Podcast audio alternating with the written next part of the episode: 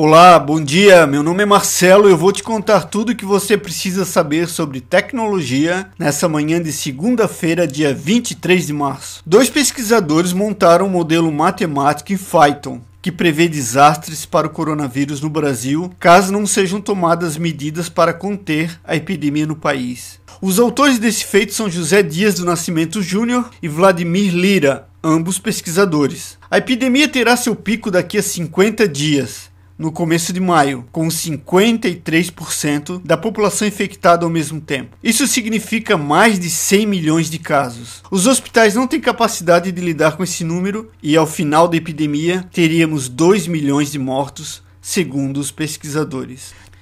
De acordo com dados do speedtest.net, site para teste de velocidade de internet mais usado no mundo, o efeito da pandemia do coronavírus que forçou dezenas de países a decretarem quarentena, pode ser bastante impactante no fornecimento do serviço em vários países. O número de pessoas que estão em casa e acessando a internet ao mesmo tempo pode ser a maior já registrada na história. E segundo dados, a coisa tende a piorar. A Netflix, Amazon Prime já estudam a transmissão apenas em SD, ou seja, numa qualidade inferior.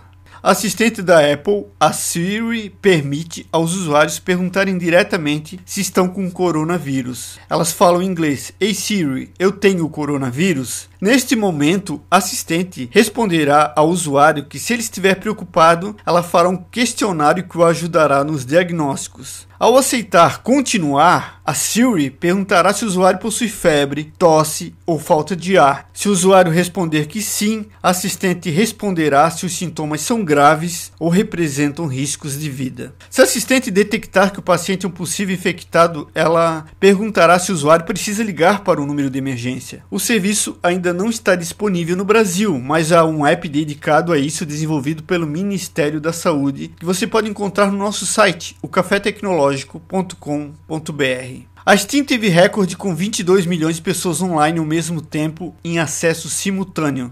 Além do isolamento, outro detalhe que pode ter chamado mais pessoas para a plataforma acaba sendo jogos gratuitos que estão sendo distribuídos na Steam. E não é só isso, governantes do mundo inteiro têm mais uma preocupação, que a internet mundial entre em colapso devido a recordes de usuários usando simultaneamente.